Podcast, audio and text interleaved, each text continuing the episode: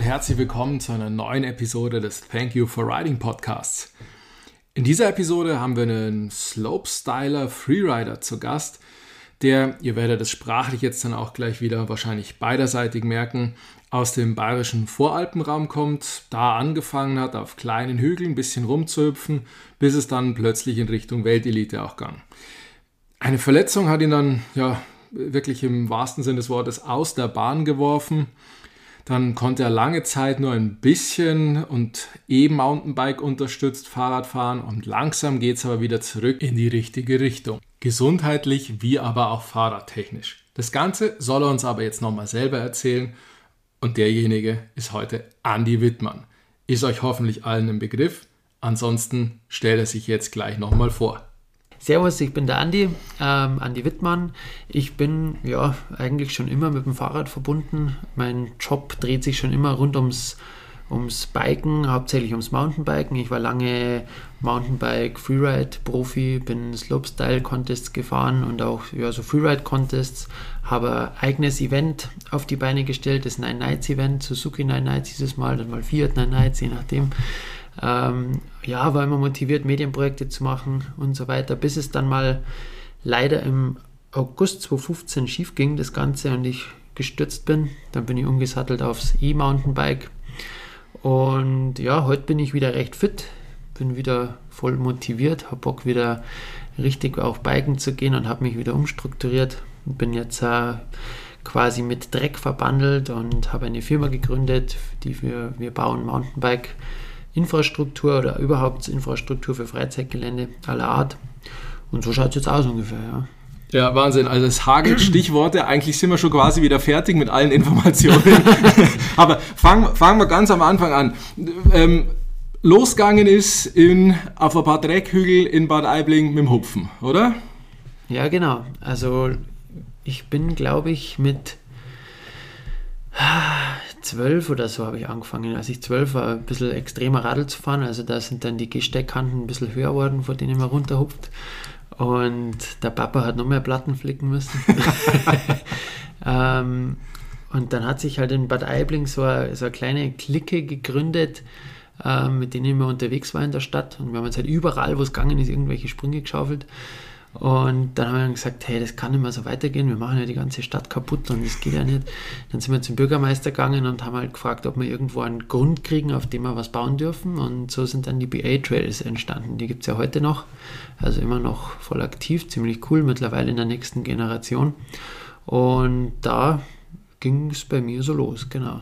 Du hast ja auch dann relativ lange Zeit auch wirklich selber drauf trainiert und auch deinen Stempel drauf gedrückt und auch da selber geschaufelt. Ja, voll. Also da gab es einige Jahre, ich sage mal von 2005 bis 2015, ja, bis das dann passiert ist bei mir mit meinem Crash, war da jedes Jahr Riesenaktion. Red Bull war Sponsor vom Park und wir haben da echt geile Sachen gebaut und äh, selber habe ich da was bauen gelernt, das Baggerfahren gelernt und alles, was halt dazugehört, um anständige Sprünge zu bauen. Und am Ende stand auch ein riesen Drop Tower dort mit ja, weil so ein Drop-In, den man halt braucht, um für Slopestyle-Contests zu trainieren. Und da habe ich schon immer ja, geschaut, dass ich weiterkomme mit den Tricks und dabei bin. Ja. ja. Aber das war auch eigentlich so die goldene Zeit, oder? Wo du mit, mit, mit dem Dirt-Jumpen oder mit, mit dem Tricksen angefangen hast, weil da gab es ja immens viele kleine Veranstaltungen. Also klein ist jetzt wahrscheinlich sogar relativ von groß mit 26 Tricks in Leogang, dann was Rocket Air, glaube ich, in Thun in der Schweiz gab es da noch. Ich weiß gar nicht, ob es im Freestyle CH auch mal integriert war. Überall und da gab es ja, es war eigentlich so die Zeit und all diese Dinge sind ja heute irgendwie verschwunden. Ja, Oder kleiner stimmt. geworden. Definitiv. Also das war eine geile Zeit, weil ich meine, ich war ja von den ersten Events an dabei. Das war der Wiener Air King. Da weiß ich noch, der John Hansen hat mich da damals mal äh, in der Halle in München gesehen und hat gesagt, hey, du musst da mitfahren. Und er checkt das mit dem Tarek Asuli, dass ich da starten darf. Und das war dann auch mein erster Event in Wien.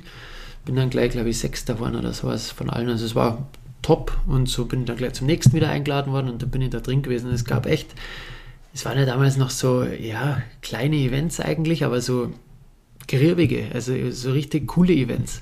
Es war noch so Familie, oder? Man ja, kannte genau. eigentlich jeden. Von die 50 Starter kannte man 49. Es waren gar nicht 50, glaube ich. Oder von 20 kannte man 21. Ja, es war eine sehr coole Zeit und da war das Ganze halt noch ein bisschen kleiner, noch ein bisschen familiärer und hm, das ist halt dann so gewachsen. Gell? Die Sprünge waren noch total beschissen. Also es waren halt irgendwelche Dreckhügel und da hast du dann drüber gehauen. Aber es war eine gute Zeit, definitiv. Ja. Ist es, sei mir jetzt nicht böse, wenn ich das sage, ist es tatsächlich aber bei dir irgendwas, du und Contest, es matcht nicht ganz, oder? Weil, also, irgendjemand hat einmal gesagt, der Andi ist ein Posterfahrer.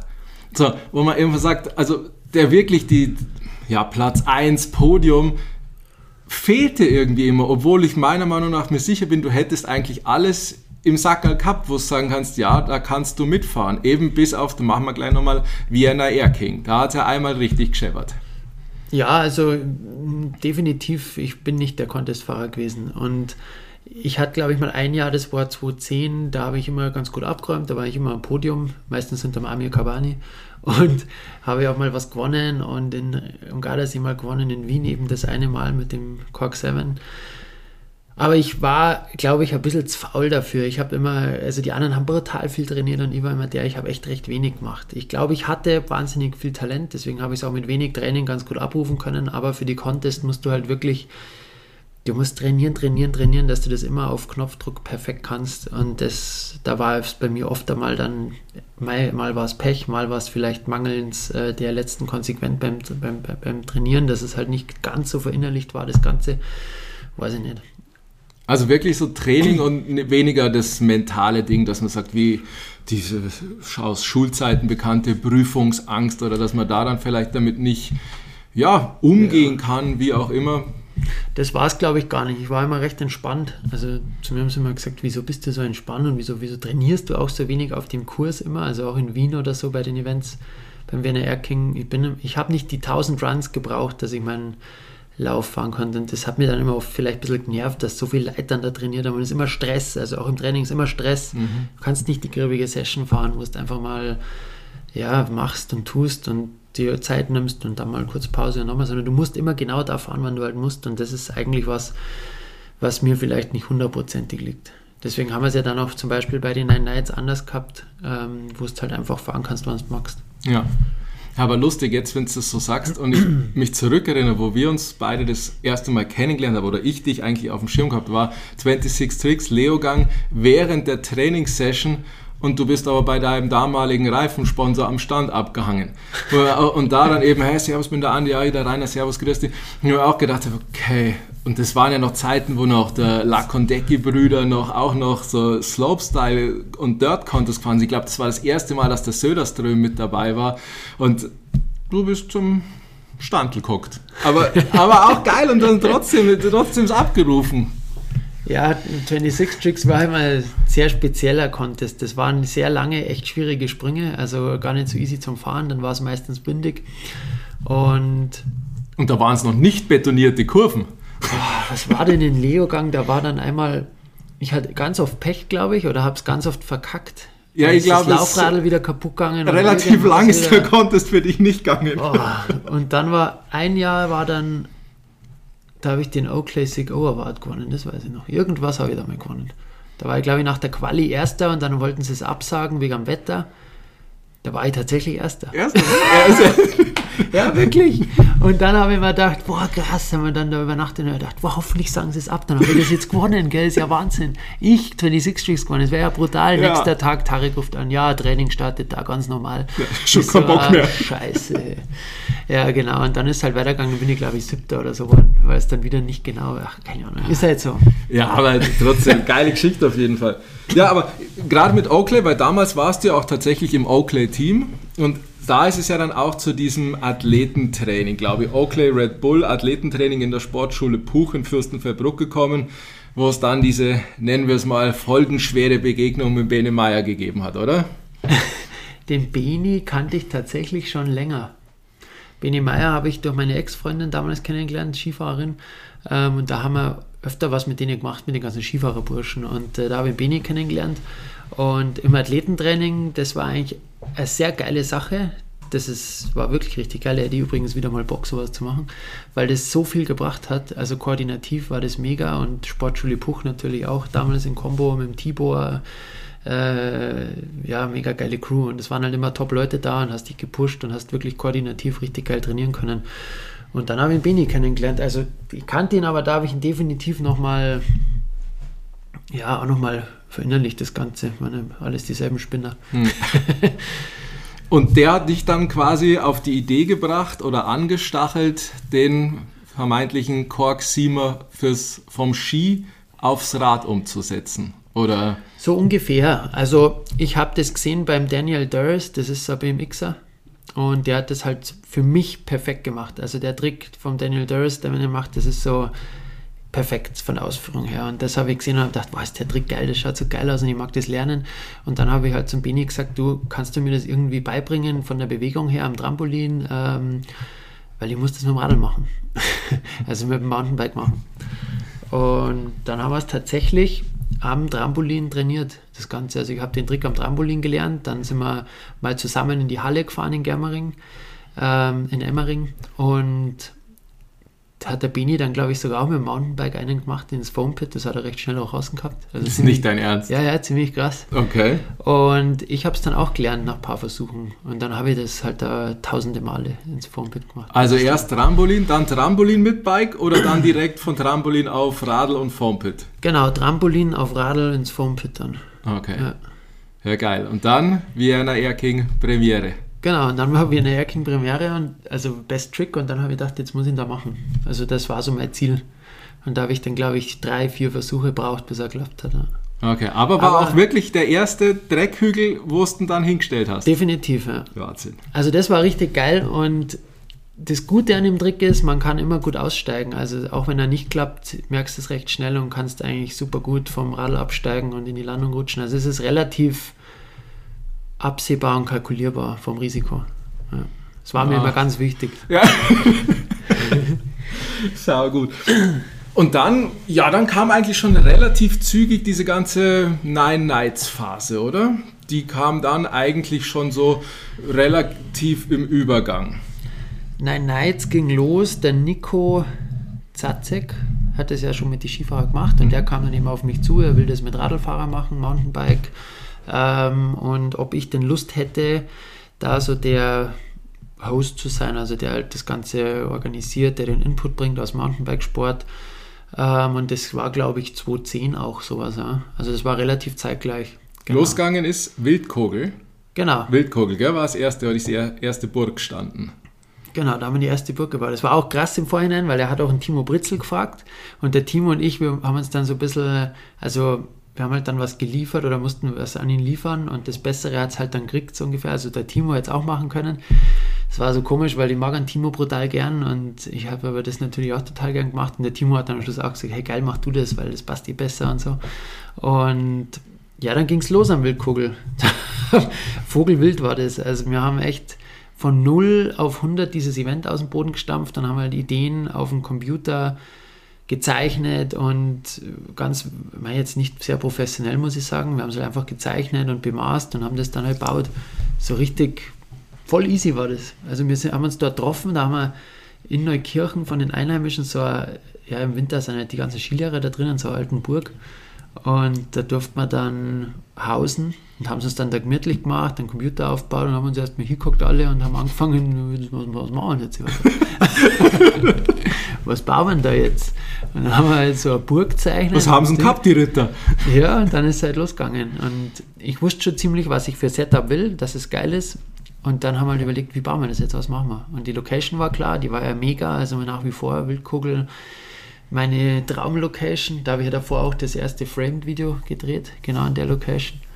Und das war echt geil. Da waren wir, glaube ich, wie lange waren wir da? Ich glaube, ich habe, also Monate war ich da unten fix und haben wir wirklich nur in das Event reingebuttert. Ja, vor allen Dingen habt ihr dann letzten Endes auch eigentlich fast den ganzen Wildkugel auf den Kopf gestellt, oder? Weil der eigentliche Kurs ist ja ganz woanders gegangen, wo ja dann noch, noch der Nine Nights Trail entstanden ist und dann hat's ja, ist ja unten noch, also uh, relativ weit unten, dann noch der Rob J Super Trail entstanden und alles solche Dinge, was ja eigentlich alles davor nicht da war und leider Gottes auch jetzt wieder völlig verwahrlost und brach liegt. Das stimmt, ja. Also der Rob war als erstes da, der war der Erste, der da unten was mit Radlfahrer bewegt hat, mit seinem, mit, mit dem Rob J Super Trail. Wildkugel Trail vorne runter und dann hat er auch immer den, diese Trailmaster Challenge gemacht am Wildkugel. Das war, ah, das war davor schon. Das war davor, genau. Und dann ist eben dies ins Gespräch gekommen mit Nine Nights da unten, dass man das eben dort macht, weil es gut passen wird, weil es eine geile Location ist, weil das Panorama toll ist und ja, die Einheimischen haben auch brutal Bock gehabt da drauf und es war, die Atmosphäre war eigentlich einzigartig, weil es waren, glaube ich, zehn freiwillige Helfer, die wirklich einfach aus Leidenschaft das Event mit aufgebaut haben. Es war absolut irre und es hat so eine Eigendynamik ist halt aufkommen und jeder hat an einem Strang gezogen. Das war echt der Oberhammer. Und die ganze, das ganze Gebiet, alle hatten halt Bock auf Radlfahren und die haben halt gesehen, okay, da passiert was, da tun wir was. Und so ist das dann auch gut gegangen. Dann haben wir unten beim Bernie, beim Hotel von Bernie, beim Hubertus Hotel im Garten noch einen riesen Jumpline baut und einen Pumptrack noch baut und also das war echt geil und leider muss man sagen, ist das aber alles so ein bisschen verschiedene Gründe gab es dann. Also erstens die Bergbahn und Tourismus war jetzt da nicht um, immer 100% dahinter. Mhm.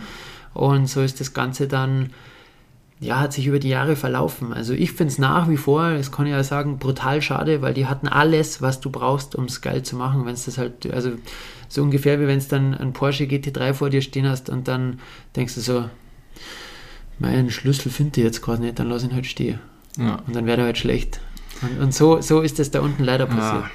Und das ist halt nach wie vor schade, also wirklich schade, weil es echt geil war. Ja, absolut. Also ich finde das ganze Gebiet auch, weil ich war relativ zügig dann danach mal unten zum Radlfahren, da war es echt auch noch ein Traum. Dann waren wir aber irgendwie zwei Jahre später nochmal da und da war es dann schon echt eher zum Davonlaufen. Das ist das Gleiche, wenn du jetzt normale Trails nicht pflegst, dann wächst alles zu, es verwildert, es, ist, es werden Sachen werden morsch, verschwinden genau. und das ist genau. dann echt einfach wirklich schade, weil dann hat man auch in dem Sinn, war der Eingriff in die Natur echt auch eigentlich für Katz. Ja, es war eh. Es war nicht wahnsinnig war viel nicht Eingriff, viel. aber allein also der Trail auch runter, meinte ich jetzt. Der Aufwand ja. und alles war halt umsonst. Also es ist leider so. Jetzt ja. haben sie aber, was sie gemacht haben, ähm, sie haben aus dem Nine Nights Trail einen Wanderweg gemacht. Also du kannst jetzt auf dem Nine Nights Trail nach oben wandern. Ah, ja. Habe ich auch schon gemacht mit den Kindern. Okay. Also super. Super. Immerhin etwas. oh mein. Oh. Ja, aber trotzdem, ich meine, das war auch so die, die Zeit, wo es ja dann losgegangen ist, wurde das, der Wahnsinnsaufschrei, erster Backflip mit einem Big Bike. Ja, da gerät heute kein Hahn mehr danach, aber trotzdem, damals war das das Ding. Ja, es war auch definitiv wieder so eine erste Stunde Geschichte ja. und auch, wir haben ja damals auch als die ersten eigentlich dann mit den Superkicker-Rampen angefangen, dass wir da das in, in, Contests reinbringen mit diesen drei Meter hohen Absprüngen und die Landung war, glaube ich, fünf Meter hoch. Also es waren, ja, glaube ich, das erste Mal richtig sichere Sprünge bei einem Event. Und ich habe das halt gelernt bei mir daheim beim Dodgejumps bauen, wie man das macht und habe mich eigentlich schon immer geärgert, dass bei vielen Events die Sprünge echt schlecht waren. Also da ging es auch teilweise bei Nissan Qashqai Challenges so weit, dass die Sprünge echt nicht gut waren. Mhm. Und ja, das kann ja nicht sein, du musst dir das schaffen, dass du einen gescheiten Kurs baust. Und klar, wenn du das mal weißt, hinter den Kulissen ist es oft anders, die haben Zeitdruck, die müssen innerhalb von kürzester Zeit diesen Sprung dahin bauen und dann muss das halt funktionieren. Und da geht es halt schnell, dass mal irgendwas nicht hundertprozentig fest wird oder ja. dann was nicht gescheit passt oder keine Ahnung. Aber bei uns war halt der Fokus immer bei den Nights, ist auch heute noch bei die Audi 9s, dass halt wirklich der Kurs perfekt ist und dass das alles passt und da haben wir damals schon so neue Maßstäbe, glaube ich, gesetzt. Das kann man schon so sagen. Also drei Meter hohe Absprünge mit Superkicker-Format und eine Wahnsinnslandung. Das war ja irre. Die Landung war, glaube ich, fünf Meter hoch und elf Meter breit. Also es war richtig geil. Ja, ja, das, also das hat schon zum Fliegen eingeladen. Apropos, da steht dein Highest Air noch. Hast du das eigentlich jemals weiterverfolgt? Weil du hattest doch irgendwann mal in diesen. Livigno hatte ich den. In Livigno haben wir diesen Highest Air gemacht, ja. Der in die Quarter rein, oder? So, ja, über die ja, Hip. Hip Aber das ist, glaube ich, das haben sie jetzt ja bei den Audi 9s, ist wieder so was ähnliches gebaut worden, nur noch viel größer und mhm. perfekter und da haben sie es mit Sicherheit eingestellt. Ja, das also. kann gut sein. aber, aber, trotzdem, das ist immer auch noch eine schöne Sache. Definitiv, definitiv, ja. Sau gut. Und dann ist eigentlich irgendwann einmal mit den Verletzungen losgegangen, gell? Weil das war ja auch eigentlich eher so, äh, ja, fast eine Kettenreaktionsserie bei dir. Ich hatte Verletzungen, was wirklich schlimm war, hatte ich 2012. Also das war tatsächlich so ein Einschnitt in der Karriere. Da lief es gerade richtig gut und auch contestmäßig richtig gut. Das war das Jahr mit Wien. Äh, Erking hatte ich ja dann den, den Best Trick, dann war T-Mobile Playgrounds irgendwie. Ich hatte eine Reihe von Events, wo ich immer mhm. am, am, Podium war oder Best Trick auch noch am Podium war. Und dann kam ein Shooting für Zimtstern damals und da habe ich mir damals die Schulter ausgekugelt richtig blöd, also musste operiert werden und Labrum wieder ersetzen mhm. und so ein Schmarrn, also es war gar nicht so lustig. Und das hat mich damals auch sponsormäßig einiges ähm, gekostet, weil ich mit Red Bull viel in Kontakt war und die hatten schon Lust, was zu machen und Contest-Ergebnisse haben dann auch gestimmt und haben gesagt, super geil, wenn es jetzt so weitergeht, nächstes Jahr machen wir das fix mit Helm mhm. und so und dann war halt das wieder durch. Und dann kam allerdings Nine Nights und dann kam Suzuki, dann war Suzuki am Helm droben, Mei, ist so und die, alles schlecht oder was kurz und das ja. hat, glaube ich, ganz gut passt so. Und mit Red Bull war trotzdem immer eine gute Partnerschaft halt auf Friends-Ebene, die bis heute noch rennt, also das ist echt eine super Sache. Mhm. Und dann habe ich mir direkt nach, nach der Schulter beim Wiederanfangen das Schlüsselbein auf der gleichen Seite war, das war dann nochmal schlecht. ja, und das waren eigentlich so bis dato die, ja, die schlimmsten Geschichten, sage ich mal, wo es einfach lange zum wieder zurückkommen ja. hat. Weil es halt so viel mit Reha und ich habe aber auch mit der Schulter angefangen, dann richtig zum Trainieren. Also das hat mir schon viel gebracht, auch die Verletzung. Also habe ich mir gelernt, was mit dem Körper, was wichtig ist. Und dass man definitiv, wenn man so einen Sport macht, äh, nicht nur das machen sollte. Doch zum Training mal, sollte. Ja, mal schauen sollte, wo es eben fehlt und dass man wirklich fit ist. Und fitter Körper kann viel mehr ab. Also das ist schon eine wichtige Basis. Und das habe ich damals mit, dem, mit der Schulterverletzung definitiv kennengelernt. Ja. Das war auch wieder gut. Und dann war halt, ja, 2015 wieder dann das kamen die gleich Kacke, die Haxen im Doppelpack. Ja, genau. Wie ist das passiert? Ich hatte so ein Show-Setup mir bauen lassen von einem Schreinerspätzl und also quasi zum Auseinanderbauen auf dem Anhänger draufpacken. also mobile Rampe genau, und mobile Landung. Alles schnell zum Auf- und Abbauen und selber zum Transportieren und habe halt überall Shows fahren können. Und ich bin auch echt schon einige gefahren auf dem Setup und dann war wieder Tag X Show in Ruppolding unten. Das war so ein Radlrennen und da wollten sie halt als Nebenshow-Dings-Akt eben nicht da Hupfen haben. Und beim haben wir aufgebaut, alles wie immer. Und ich habe halt das, das war dann so eine, so eine, Sache, dass der Anlauf recht kurz war. Und ich habe mir gedacht, hm, wird schon gehen, aber jetzt machst du halt noch schnell einen Testsprung und äh, dann passt schon. Und habe dann auch nicht groß mich da anzogen oder vorbereitet. Ich habe halt meine habe meinen Helm aufgeguckt, meine Schuhe anzogen und Schuhe habe ich, glaube ich, sogar eben, Schuhe habe ich nicht die Radlschuhe anzogen, sondern habe einfach die ganz normalen nicht anlassen, die man ja. so anhat. Und dann habe ich drauf geguckt und wollte halt schnell drüber hupfen, weil das habe ich ja schon tausende Male schon gemacht. Und habe dann eben recht viel reintreten, weil ich mir gedacht habe, ist eh wenig Anlauf. Dann war nur Rückenwind.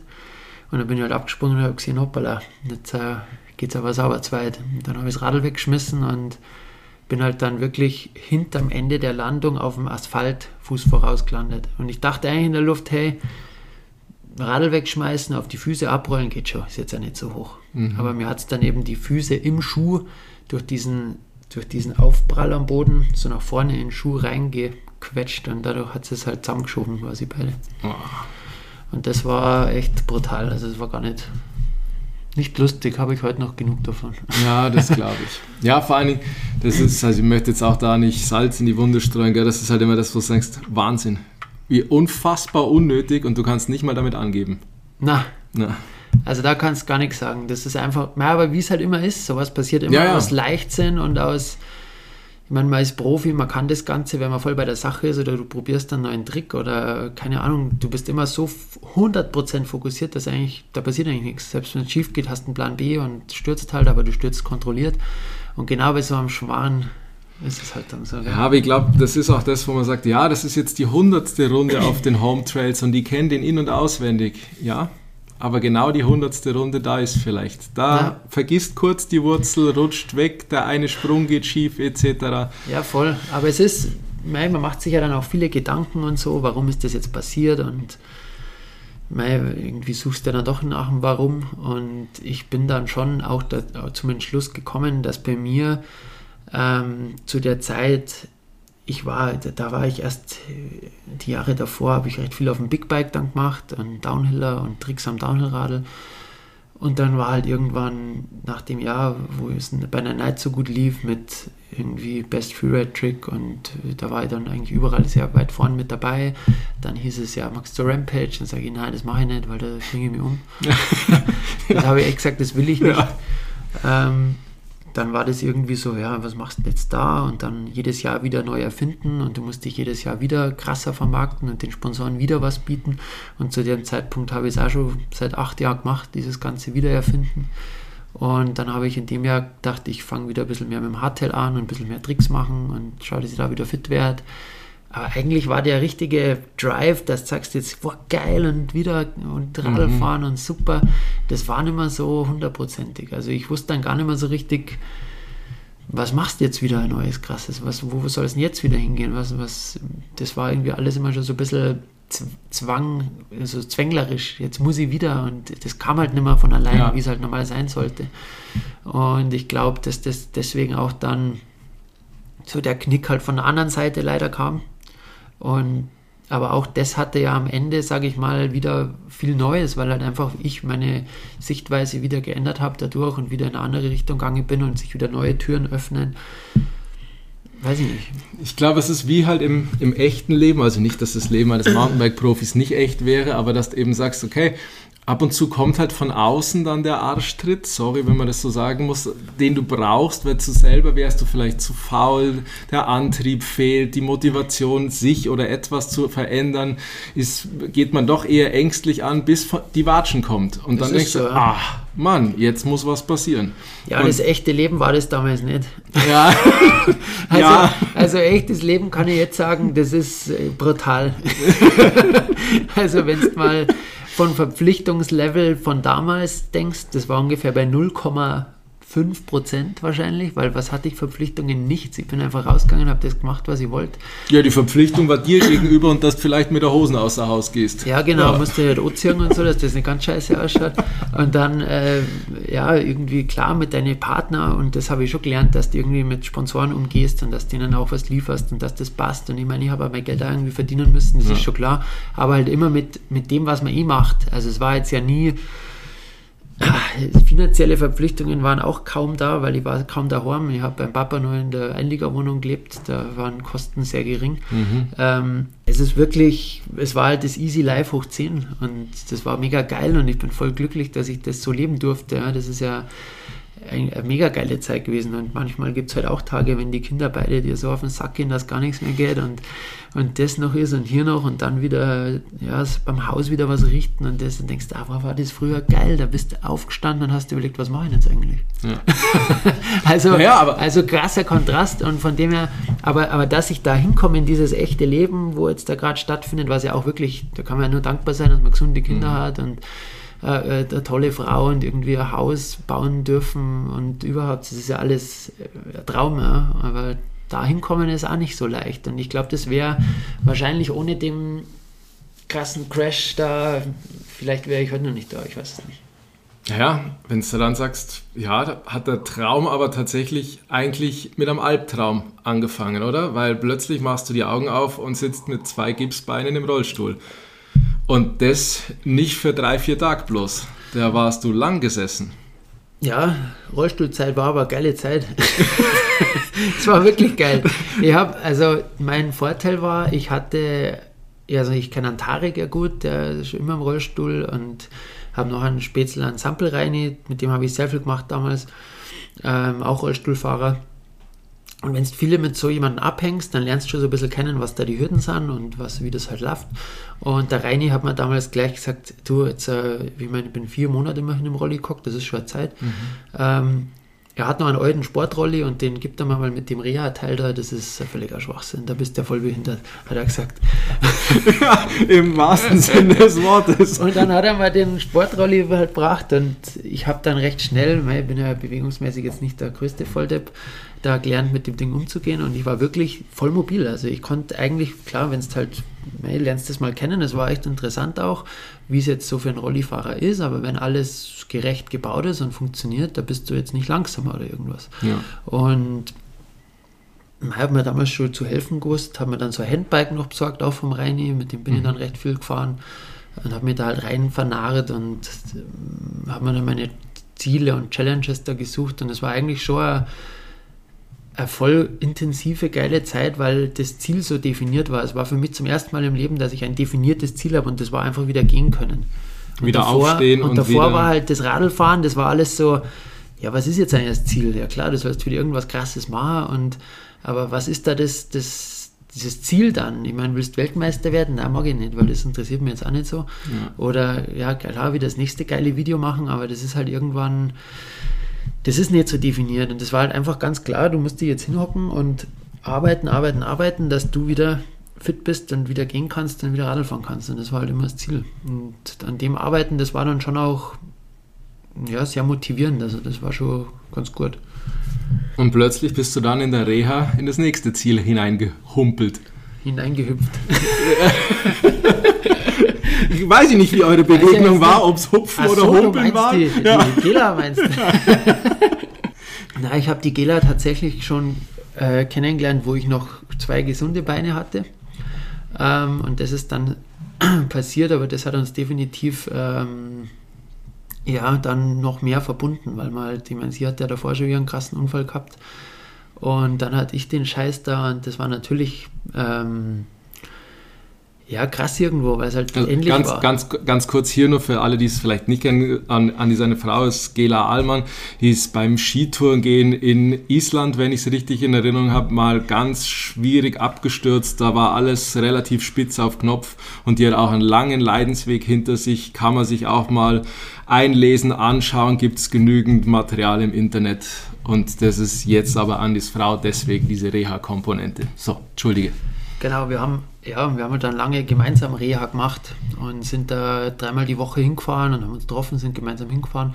Und das war auch voll wertvoll, weil es halt irgendwie zu zweit sowas machen ist halt einfach viel einfacher, als dich immer alleine zu motivieren und dann wieder war in München, dreimal die Woche in München fahren und das ist ja auch ein Riesenaufwand. Mhm. Und das hat schon sehr gut passt, ja, definitiv. Und jetzt haben wir halt zwei Kinder und ein Haus. Genau, und, und zack, plötzlich erwachsen.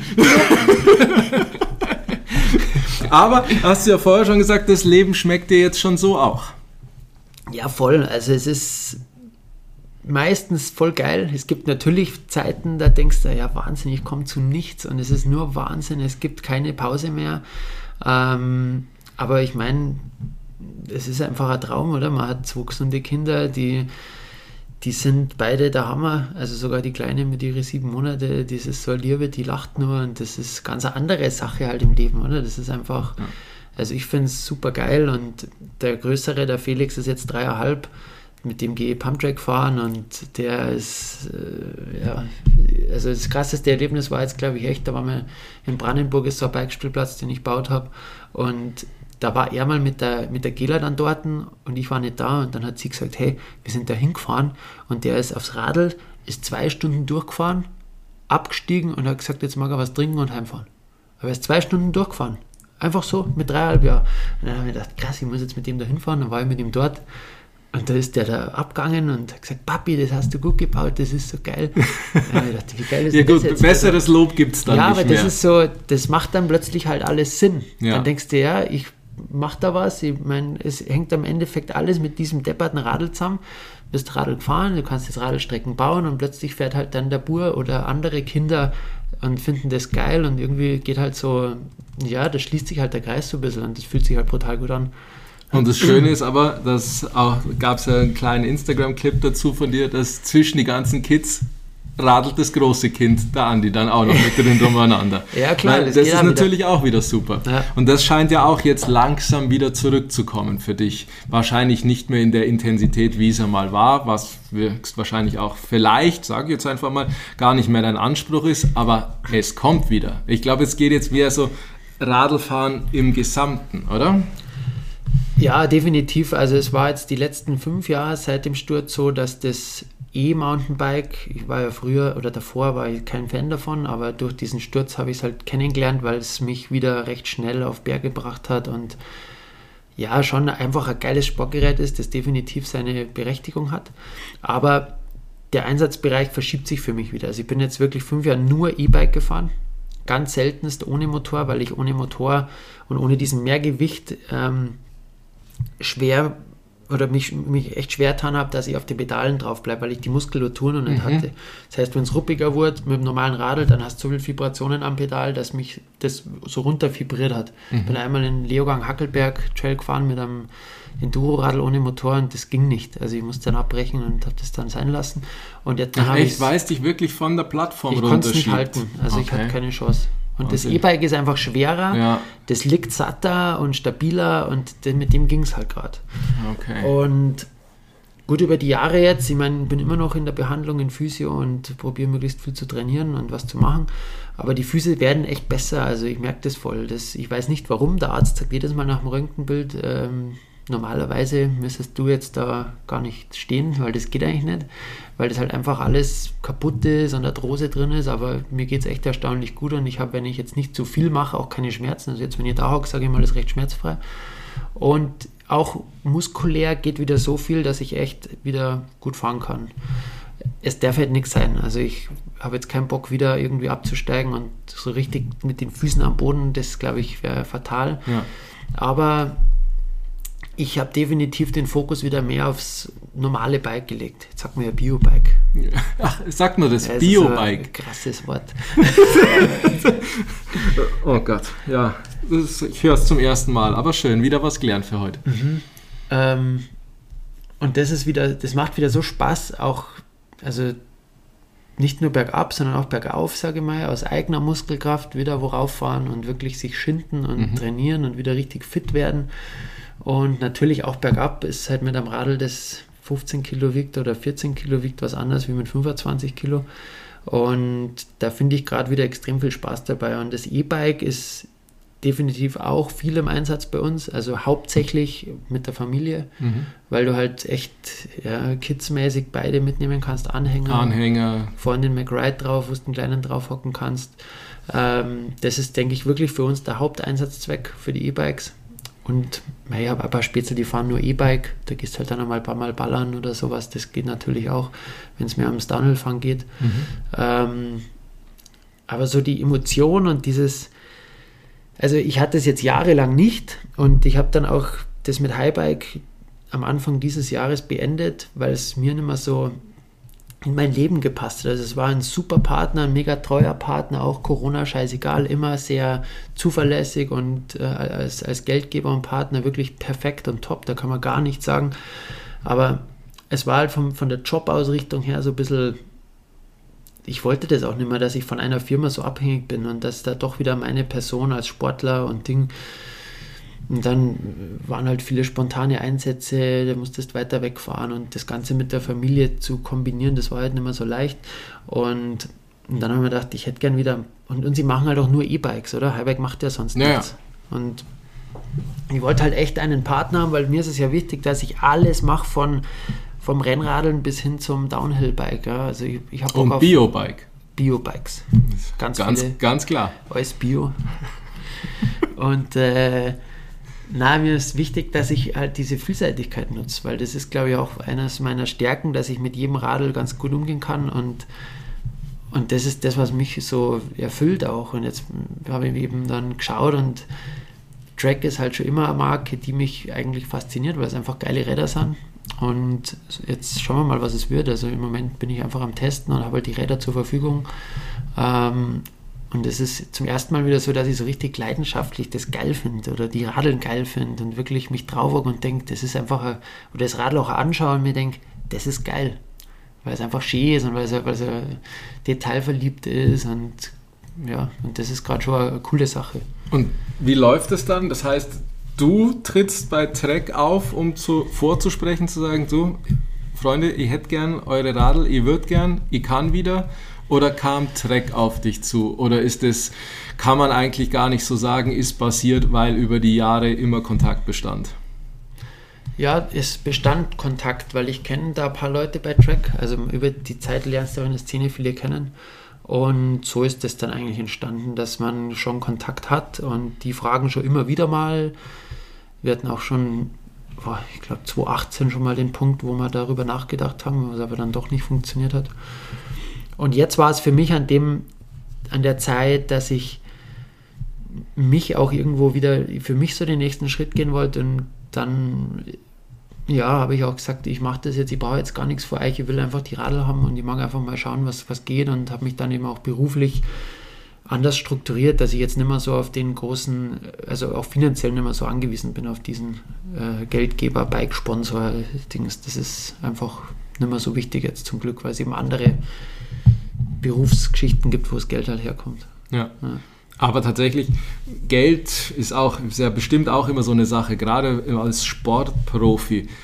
Wie ist es? Keine Angst, ich frage dich schon nicht nach deinem Kontostand. Ähm, das kannst du gerne machen. Minus. Ist äh, auch Bio. Wir haben ein schönes Heisel, aber die Minus ist brutal. Also da.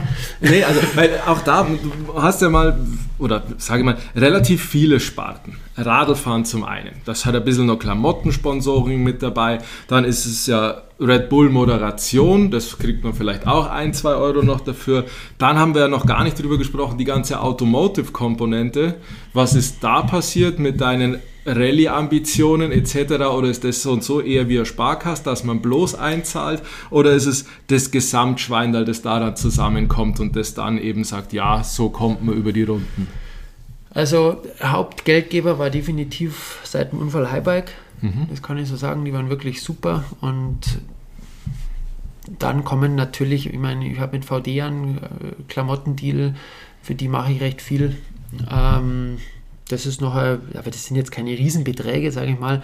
Da kommt ein bisschen was rein, dann ist mit Alpina, habe ich einen Deal, Helme, Brillen, wo ein bisschen was reinkommt. Aber das sind halt, klar, das summiert sich und das ist dann so das, das Fixum, das du halt mal hast als Selbstständiger, das sehr wertvoll ist, gerade in Zeiten wie diesen, wo du halt sonst nicht mehr viel dazu mhm. da gelangen kannst, weil halt nicht viel stattfindet. Ja. Und davon kannst du dann schon zehren und über die Runden kommen, aber der Rest, sage ich mal, der kommt eigentlich spontan übers Jahr rein mit Jobs, für die du halt noch gebucht wirst. Und sei es Fahrtechniktraining, sei es irgendwelche Fotoshootings, sei es boah, was halt so kommt. Also, oder Streckenbau ist natürlich jetzt auch noch ein Thema. Radelstreckenbau war schon immer Thema. Ein Teil vom Verdienst wird jetzt größer, weil mehr Fokus drauf gelegt wird.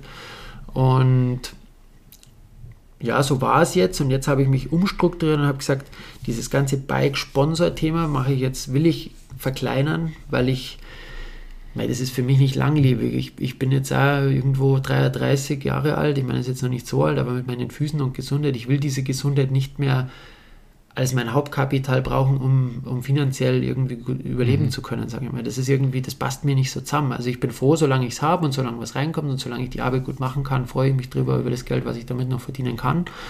Ähm, und die Arbeit soll einfach fair bezahlt sein, aber es ist jetzt, ich will nicht mehr davon abhängig sein. Ja. Und somit habe ich jetzt mich so umstrukturiert, dass ich als recht großen Partner noch einen Bike-Shop habe, der gerade entsteht, den wir gerade gemeinsam ähm, ja, gründen. Also ein guter Späßel von mir macht das.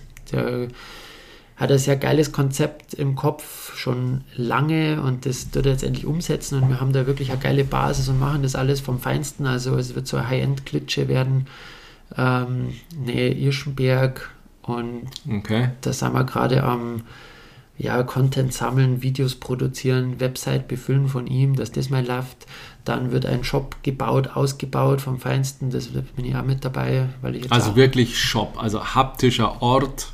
Ort, der aber eigentlich also das Konzept schaut so aus, es ist jetzt nicht der, 0, der ich sage jetzt der 0815, also nicht der normale Radelshop, zu dem du immer hingehen kannst und eine Radelklingel mhm. kaufst, sondern es ist ein Shop, wo du wirklich als ambitionierter, sportlicher Mensch, der halt wirklich ein, ein Radl kaufen will, ein, ein, ein High-End-Radl meistens, ähm, der dort eine 1 zu 1 Beratung kriegt auf Termin.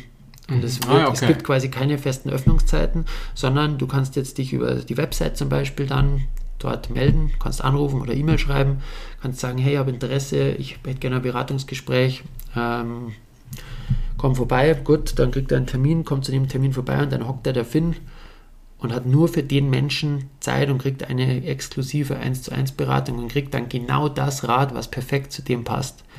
Und natürlich ist das Ganze ein bisschen hochpreisiger, aber dafür auch wirklich für den Menschen perfekt passend. Und ich finde es eigentlich, also geht es dann auch um eins, um so Sonderanfertigungen oder um ja wirklich Konfiguration, dass der Einzelstück kriegt und sowas, also dass der einfach hundertprozentig Okay. happy ist. Also eigentlich das, was man beim Triathlon ja, glaube ich, schon relativ länger macht mit diesem Bike-Fitting. Das macht man, er auch, genau. Und dass man das tatsächlich jetzt auf die, sage ich mal, breite Masse umlegt. Ja, nicht Oder nur nicht- Triathlon, sondern Ja, genau. eben auch Rennrad oder auch bis hin zum Downhill-Bike, E-Bike, alles. Da ist das Fitting natürlich nicht so wichtig, da muss Radl halt Ja. passen, aber es wird halt auch genauso gemacht, dass es den Menschen dann passt. Ja. Und ich finde es ein mega geiles Konzept. Ich habe auch schon lange mit mir gerungen, ob ich nicht einfach einen Radl-Shop mache, aber ich hatte mal so, ich bin nicht der Typ, der dann jeden Tag da drin steht und mit diesen ganzen, ja, mit, mit den Leuten immer redet, weil das hatte ich jetzt so lange, dass die, ich meine, ich war ja mal, ich hatte ja mal Fans oder sowas, gell, und die kommen halt dann immer und da musst du mit denen reden und das hat mir bei den Contests immer so genervt, dass immer, ich habe das voll gern gemacht, aber ich war auch immer froh, wenn ich dann wieder im Auto gesessen bin und heimgefahren bin. Und ich weiß, wenn ich das jeden Tag hätte, ich würde komplett durchdrehen. Ja. Also das ist nicht Ja, meine Menschen Welt. Ja, das ist nicht meine Welt so und ich folge gern und ich ratsch mit jedem gern und ist alles gut, aber wenn ich es jeden Tag, wenn das mein Job wäre, dass ich mit denen immer ratsch und ich dann, bestes Beispiel, ich verkaufe gerade ein 10.000 Euro Radl und freue mich so und will dem die beste Beratung geben und dann kommt hinten der Hans rein und mag halt eine neue Klingel kaufen, ja klar, dann muss ich zum Hans Ja.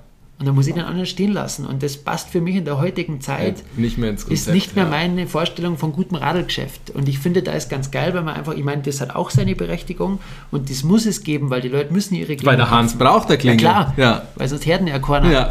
Oder keine Stimme mehr. In den Baumarkt kann er nicht gehen. Ja, eben.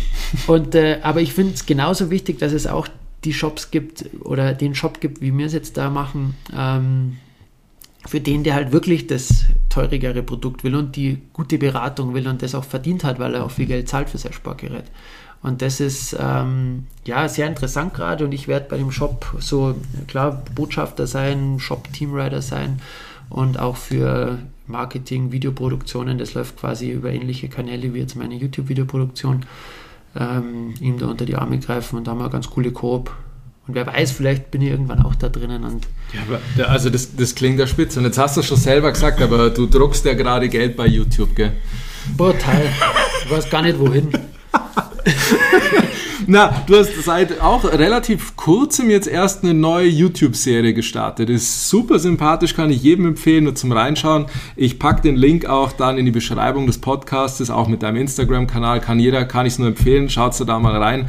Aber was ist da das System, außer dass Andi spricht? Du, ähnlich wie bei deinen Podcasts, ich sehe es auch, ich hocke hier im Geld. ja, ja, du hier ist. Na, wir haben, also es ist so, der, der Mensch, mit dem ich das mache, ist der, der meine Framed-Videos immer mit mir gemacht hat. Also das erste Framed-Video hatte ich noch mit Felix Urbauer gemacht und ab Frame 2 hat es der Mario Feil ähm, gefilmt und geschnitten. Und der Mario, das ist, der hat mittlerweile auch Kinder, Frau und Kind und Haus und alles Mögliche. Und ist so ähnliche Situation wie bei uns. Die Tochter ist, ich glaube, zwei Jahre jünger wie unser Sohn. Also es ist, wir matchen da ganz gut und machen recht viel, auch privat miteinander und sind einfach Freunde von uns. Und der Mario hat schon lange gesagt, hey, euer Leben und sowas, ihr müsst da was machen und macht doch einen YouTube-Kanal. Und ich habe gesagt, nein, mag ich nicht, habe keinen Bock, ich will nicht vor der Kamera sprechen, ich habe da eh die Schnauze voll und ich mag einfach mal Ruhe haben. Menschen. Ja, und dann, äh, gut, ist es halt wieder ein Jahr vergangen und äh, wieder ein Jahr vergangen und jetzt war eben bei mir dieser ja, Kopfsprung, dass ich gesagt habe, ich muss jetzt was ändern. Und in das hat es eigentlich ganz gut reingepasst, ähm, dass ich sage, jetzt starten wir doch so ein Format und probieren das einmal aus. Und so ist dann der YouTube-Kanal entstanden. Und wir haben, ja, einfach wieder das machen, wo man selber richtig Bock drauf hat und sich in was verwirklichen. Und das ist eigentlich so unser Ziel, auch von Mario das Ziel. Der hat auch jobmäßig, ist der in der Werbeproduktion als Director, also hat, ein, hat super große Aufträge und ist da Top-Mann. Aber umso größer halt ein Projekt wird, umso weniger ist deine Meinung gewichtet, sage ich mal. Ja. Und das war bei mir auch ähnlich. Und jetzt haben wir halt unser kleines Baby, wo wir sagen können, so, das ist unser Präsentierteller und da spinnen wir uns einfach aus. Und natürlich ist das gerade ein Wahnsinnsinvest, weil es einfach, also die Arbeit, die da dahinter steckt, die diese ganzen YouTuber machen, das ist wirklich irre. Also da kann man nur einen Hut ziehen. Und unser Ziel ist jetzt, dass wir es annähernd schaffen, jede Woche ein Video zu posten. Und das ist echt, also unsere Frauen, glaube ich, die verfluchen uns schon, dass wir es überhaupt angefangen haben. ich nenne den Mario nur noch Schatz und ja. meine Frau sagt schon, ich gehe ihr fremd mit Mario, aber es ist halt so.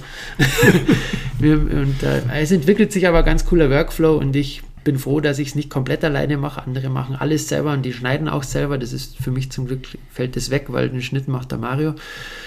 Ähm, aber man lernt auch viel, man darf, ich finde es schon wieder so geil, weil ich habe jetzt innerhalb von ein paar Monaten gelernt, wie ich Licht aufbaue für einen Film, wie ich film, dass es gut ausschaut, wie es, also ich, das ist schon auch irgendwo wieder was, wo ich sehr dankbar bin. Und jetzt haben wir auch für den, für den Bike Shop das erste Videoshoot gehabt für sein, für sein Website-Video. Und das habe halt ich organisiert und ich habe halt das Licht aufgebaut und ich habe das alles plötzlich gemacht. Und dann sind halt die Models gekommen und ich habe gefilmt und ja, ich habe es Mario geschickt und er hat gesagt, das ist geil geworden. Und dann habe ich gesagt, ja, das ist schon wieder schön, hast ja. du was lernen dürfen. Klar, du wirst, Geld kommt da genau 0,0, aber Know-how wächst, sage ich mal, und es ist halt auch ein Invest in die Zukunft. So muss man es, glaube ich, sehen. Japanik ist dann, dann tatsächlich lustig, weil man ja dann wirklich so die alte Welt, wo man sagt, okay, der Sportler wurde nur an Ergebnissen oder an Covern oder an, an Magazinbeiträgen gemessen und plötzlich zählen Likes, Abozahlen, Shares ja. etc., wo man jetzt auch wieder den Fokus drauf nimmt. Wie viel nützt, hilft dir Social Media? Klar, YouTube jetzt logisch nur, aber ist es für dich anstrengend oder gelernt, dass man das machen muss? Also mir hilft es nicht viel, mir hilft eher der Kanal meiner Frau was, weil die hat ganz viele Follower. Auch gut. Na, ich, äh, also es ist so ein Zwiespaltsthema, finde ich. Zum einen, es hilft einem sehr viel in der aktuellen Welt, glaube ich, wenn man starke Kanäle hat, weil es, es wird meiner Meinung nach viel zu viel darüber gemessen. Also da wird, ich meine, wir, wir profitieren definitiv von unserem Auftritt und wir haben auch jetzt beim Hausbau wieder profitiert oder wir haben jetzt halt über diese ganze Kanalstärke, zum Beispiel unser Trampolin mit Eurotramp, haben wir einen Partner, die haben uns das Trampolin halt geschenkt und wir bauen es ein und wir liefern denen was über unsere Kanäle. Also es sind halt Deals, die kannst du halt sonst nicht machen. Und so ein Trampolin kostet auch Geld. Übrigens, wie Trampolin mit deinen Füßen funktioniert, geht nicht in mein Laien-Doktor-Hirn. Das geht Aber gut. Echt? Ja, ja, das ist super Training. Okay. Entschuldige, nur. Aber immer nur kurz, ohne Scheiß. Also wenn ich länger springe, ist nicht gut. Ich muss das ganz dosiert machen und beim ersten Mal probieren habe ich viel zu lang, weil es halt so geil war und dann haben wir alles wittern. Ja. Also echt, das ist, das ist, da komme ich mir dann echt immer vor wie, wie der eigene Vater, weil ich mir auch irgendeine Insta-Story von dir gesehen habe, wie du gesprungen bist und echt, au, au, au, hör auf, au, au. Aber okay, wo ich mir gedacht das muss ja auch irgendwie noch runterbringen. Jetzt hast du es zum Glück selber gesagt mit Eurotramp, aber okay. Ja. Na, ist alles gut, also tut echt nicht weh. Ja, das ist sehr gut. Na, aber wie gesagt, es ist schon cool, dass man das so machen kann, aber es ist, also ich bin jetzt nicht so der, wie soll ich sagen, auch bei dem YouTube-Thema jetzt, mir kommt jetzt dann nicht auf jeden Follower an, sondern mir ist, glaube ich, da die Qualität auch wichtig oder uns. Also der Mario, der das schneidet, der sagt auch, es muss halt geil sein und sonst machen wir es nicht. Und ob es jetzt dann die war, ich weiß es nicht, ob es funktionieren wird, ob das jetzt einschlägt oder nicht, keine Ahnung. Für uns ist es halt auch einfach eine Referenzplattform, glaube ich, wo wir zeigen, was wir können. Und vielleicht kommt mal der Kunde XY und sagt, hey, geil, machen wir doch mal was gemeinsam und vielleicht gar nicht für meinen Kanal, sondern für ihren Kanal oder man weiß ja nicht, was daraus kommt. Und du also, kannst natürlich jetzt für dich deine Partner relativ dankbar einbinden. Genau. Die freuen sich auch. Ich meine, es geht jetzt auch los. Wir haben jetzt erst für VD, das kommt jetzt dann demnächst mal drei Videos gemacht, wo ich eine Klamotte erkläre, genau in so einem Format für die Kanäle von VD. Und so kommt es eine zum anderen und so macht es auch Sinn. Also, wie gesagt, das ganze YouTube, den, den YouTube-Kanal selber nur als also da kommt halt nichts zurück. Und ja. selbst wenn es gut wird, also da muss schon richtig krass erfolgreich sein, dass da was zurückkommt. Und das wird dauern. Also sowas dauert, wenn es überhaupt wird. Ich meine, Feedback, glaube ich, Feedback kommt ja schon. Kommentare sind bei dir da. Da hast du ja auch tatsächlich oftmals wieder selbst geantwortet und wieder wirklich Fragen beantwortet, die aufgetreten sind. Also die Zeit nimmst du dir dann schon. Ja, sind ja nicht viele. Ja, aber immerhin etwas. Das also, ist ja das Gute, ja. wenn es wenig sind, dann schaffe ich das auch. Na, das ist mir schon wichtig, weil es natürlich in jedem Video steckt sehr viel Herzblut drin und man muss das ja auch, wie gesagt, produzieren und dann Schnitt und dann wieder nochmal Schleife, nochmal verbessern, dass es wirklich passt, weil wie gesagt, das soll ja dann auch gut sein.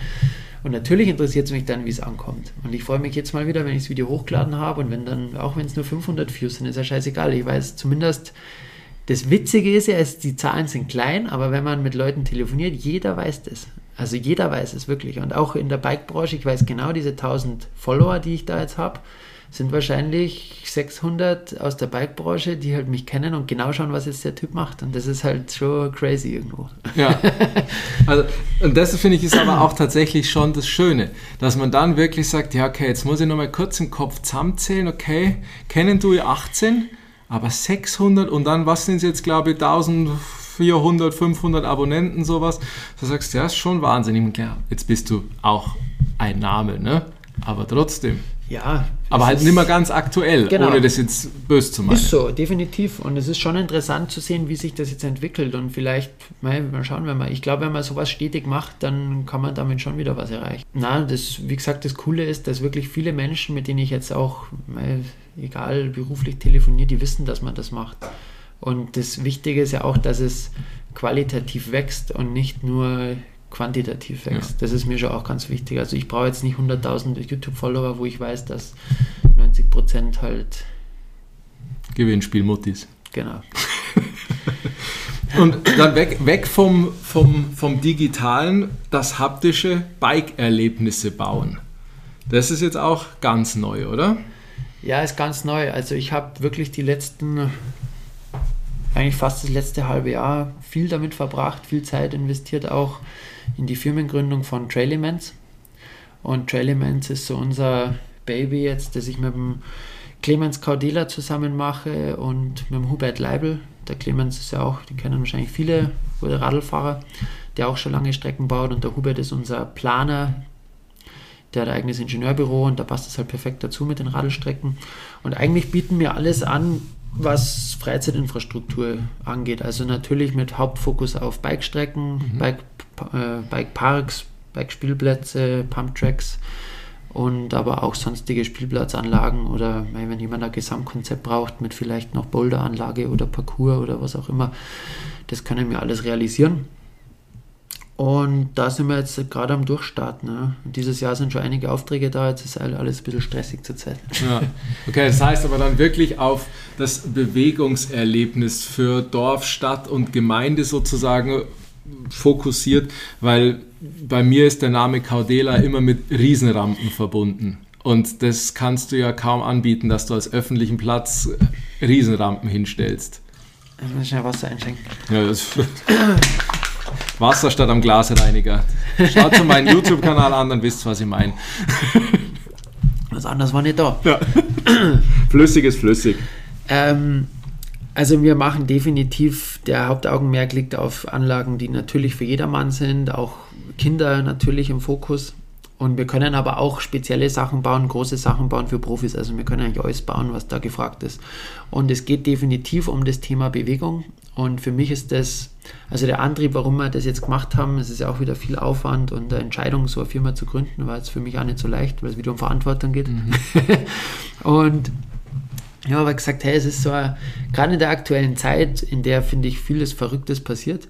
Und auch vieles passiert, was ich nicht verstehe. Also gerade wenn es um Einschränkung von Bewegung geht oder um Sport, der verboten wird aufgrund von dem von Corona, was wir jetzt gerade haben, das finde ich ganz schwierig, weil das ist so wichtig, gerade für die Jugend, die heranwächst, dass sie mit Bewegung aufwachsen und mit denen einfach diese Tools zur Verfügung haben, dass sie sich entf also entfachen dürfen und ihre Bewegungstalente da auschecken dürfen und irgendwie ja, einfach gesund leben, mhm. was mit Bewegung auch viel zu tun hat, ist dieses ganze Thema was mir jetzt da angeln, glaube ich, sehr passend. Und es ist ein Pumptrack, Asphalt-Pumptrack. Jeder, der mal auf dem Asphalt-Pumptrack war, vom Guten natürlich, davon muss man immer ausgehen.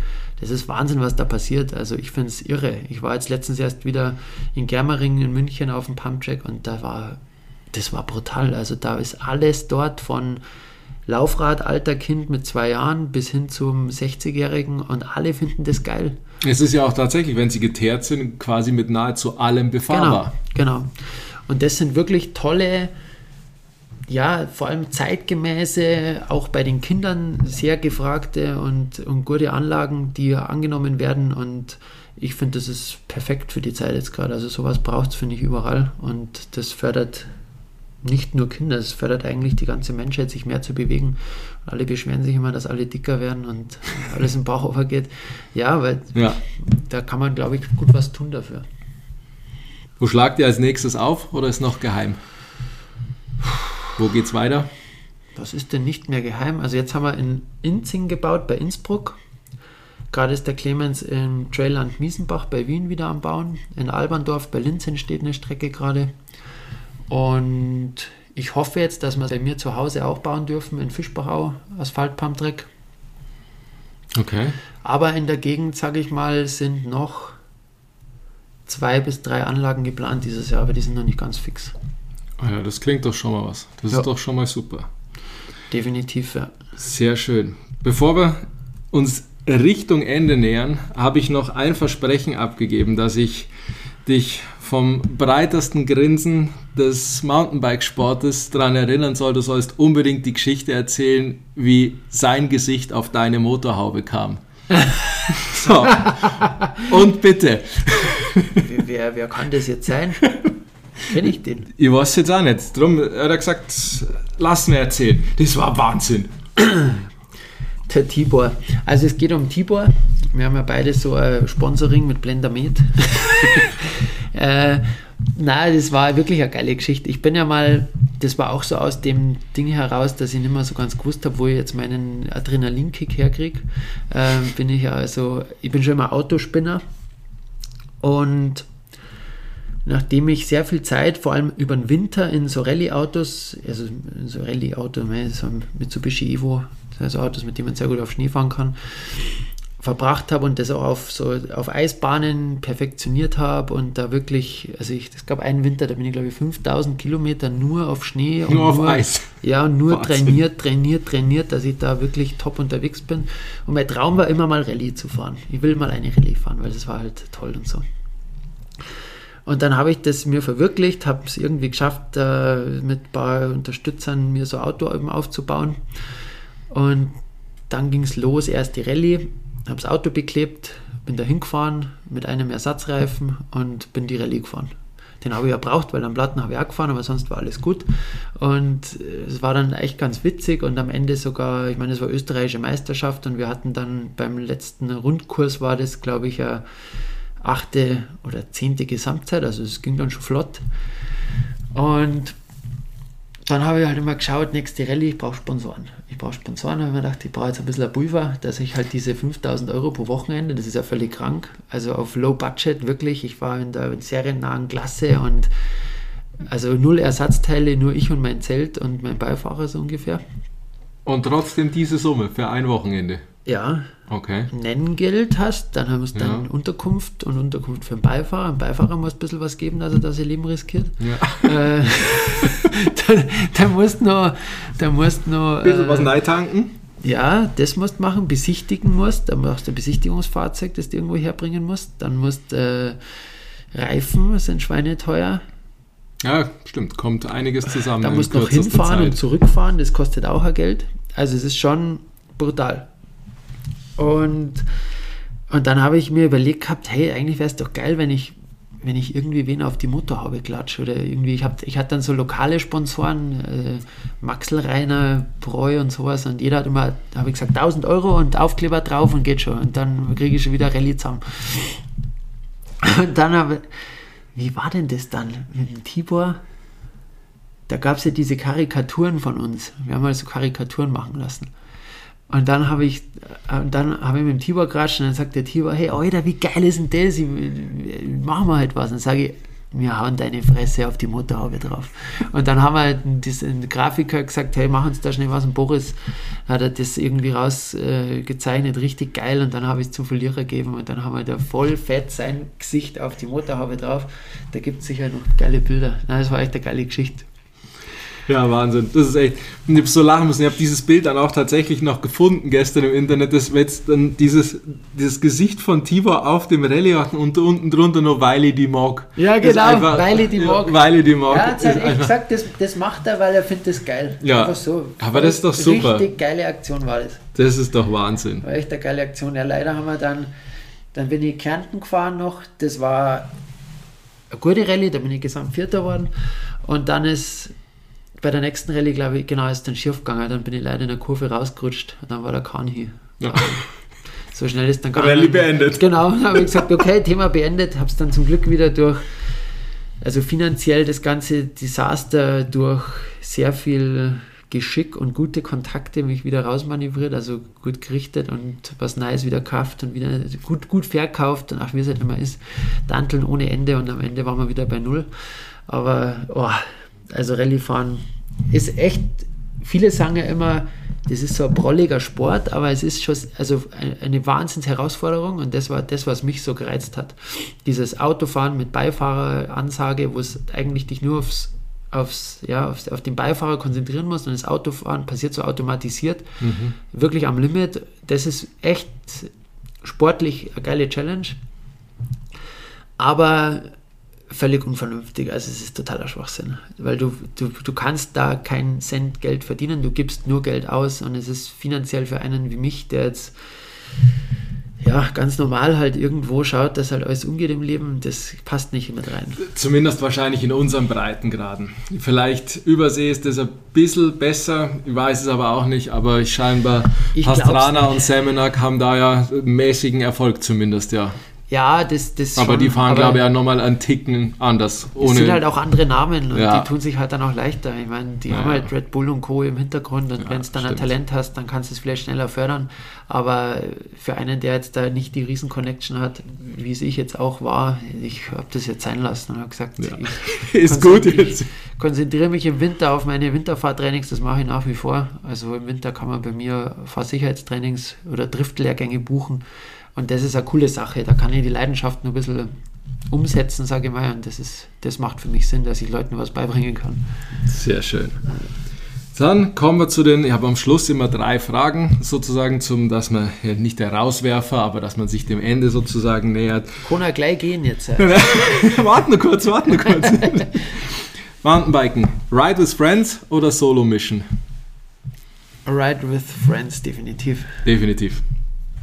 Wo trifft man Andi, wenn er Radlfahren geht? Hast du irgendein Lieblingsgebiet oder wo man sagt, da ist die Chance am größten? Also ich nehme es mir jetzt schon sehr lang vor. Nach unserem äh, Interview jetzt fahre ich zu den BA Trails zum ersten Mal seit fünf Jahren. ich will da heute mal hin, ein bisschen schaufeln und anschauen, was da los ist. Ich hoffe da wieder öfter und definitiv hier um rund um Schliersee auf den legalen Wegen. Den letzten dreien? ja, genau. Und sonst, mein Bikepark Leogang will ich wieder öfter fahren. Da wird wieder hin und da mal was gehen. Und Andys Lieblingstrail? Oder der beste je gefahrene? Oder die Empfehlung, Leute, da müsst ihr hin? Also, was wirklich geil ist, ist, ähm, jetzt muss ich aufpassen, dass ich nichts Falsches erzähle, Pitz Umbrail. Das mhm. ist ein Trail nähe dem Stilfserjoch. Mega geil. Also, das ist äh, ganz weit oben. Ganz weit oben. Also wieder Finchgau. Herrlich. Ja, ein Traum. Sehr schön. Weißt du, was mir jetzt gerade einfällt? Eigentlich ist jetzt dann Schluss. Eigentlich würde ich jetzt schon sagen, danke Andi, Servus. Aber wenn wir es jetzt gerade schon noch haben und von der aktuellen Zeit, X-Games, Real Mountainbike. Sag mal kurz was dazu. Ja, krasse Nummer. Ich habe das sogar verfolgt. Ähm, weil mich der, ich kann mir den Namen nicht merken, wer gewonnen? Der Wikinger. Ja, genau, der Wikinger. Also gewonnen hat ja Semenak, das offizielle Voting und ja. das Publikumsvoting hat Brage, der, der Wikinger. Verstappen. Ja, ja. ja, der Wikinger, der aber Wikinger. der Wikinger ist für mich tatsächlich einer, der, der mich beeindruckt, weil der ist so brutal. Das ist ja ein irre Typ, das ist so ein der ist ja Wahnsinn. Das ist so ein, wenn du ja. siehst, dann denkst du erstmal, okay, der wird jetzt vielleicht Downhill fahren und der haut sich da over, aber sonst geht da halt nicht viel. Und wie der da ins Radl bewegt und was der da macht, das finde ich irre. Und das finde ich auch, ich bin ein riesen Brandon Seminack-Fan, weil der einfach für mich Bike-Control-mäßig und Style-mäßig, da gibt es niemanden, der da hinkommt. Aber der Wikinger ist, finde ich, ganz einen anderen Ansatz und irgendwie voll krass. Also finde ich ja, das, Also das, das Krass aus deinem Ganzen finde ich ja, dass der Wikinger gesagt hat, das Edit ist halt nicht fertig geworden, weil er hat sie währenddessen einen Hax gebrochen. Ja, genau. Und das kommt dann dabei raus, wenn es nicht fertig wird, weil er sich einen Hax gebrochen hat. Ja, das habe ich mir auch gedacht. Was Aha. ist jetzt da? Wann hat er sich jetzt den Hax gebrochen? Also, was, was ist dann noch passiert? Aber gerechtfertigt Semenak-Sieg? Oder ist es schwierig, so jetzt von der Wohnzimmer-Couch zu judgen? Ist schwierig, aber ich denke schon, dass gerechtfertigt ist, weil am Ende hat ja das auch wieder was mit Reichweite zu tun und wie ich das Ganze pushen kann. Und der, der Seminar ist halt nach wie vor, denke ich, da die äh, einfach das, der, der Gipfel, also weiter krasser geht es wahrscheinlich nicht wie Seminar nach wie vor. Da kann selbst der Wikinger jetzt nicht unbedingt noch, noch nicht, wer weiß, ja. Aber ich finde es gut und ich meine, er hat ja echt krass aufgemischt. Ich meine, er hat das Zuschauervoting dann gewonnen ja. und sonst Zweiter, also das finde ich schon geil. Ich fand das schon gut so. Ja, also ich fand es auch saugeiles Format, sollte man unbedingt weiter behalten und ja, großartig. Andi, tausend Dank, dass du da warst, dass du dir die Zeit genommen hast. Dann wünsche ich dir jetzt dann viel Spaß noch auf den BA-Trails und es ist mir immer noch unbegreiflich, wie du das alles unter einen Hut kriegst. Moderator, Mann, Papa, Trampolinspringer, Radlfahrer, Gravelbike, Biobiker, Trailbauen, Bikeshop stampft da auch noch aus der... Wow, also echt Chapeau, Hut ab. Ja, das ist reine Chaos. Ja. Na, danke dir, hat Spaß gemacht und ja, viel Erfolg weiterhin. Danke dir. Andy, thank you for riding. Ciao, servus. Ja, somit bleibt mir nicht mehr viel zu sagen, außer danke, dass ihr zugehört habt. Ich hoffe, es hat Spaß gemacht. Wie immer gilt, bitte abonnieren, liken, verteilen, sharen, kommentieren. Ihr habt Fragen, ihr habt Vorschläge. Wen würdet ihr gerne mal hören? Fahrer, Fahrerin, immer gerne. Sagt es mir Bescheid. Ansonsten bleibt gesund. Wir sehen uns auf dem Trail und es gilt wie immer. Thank you for riding, riding.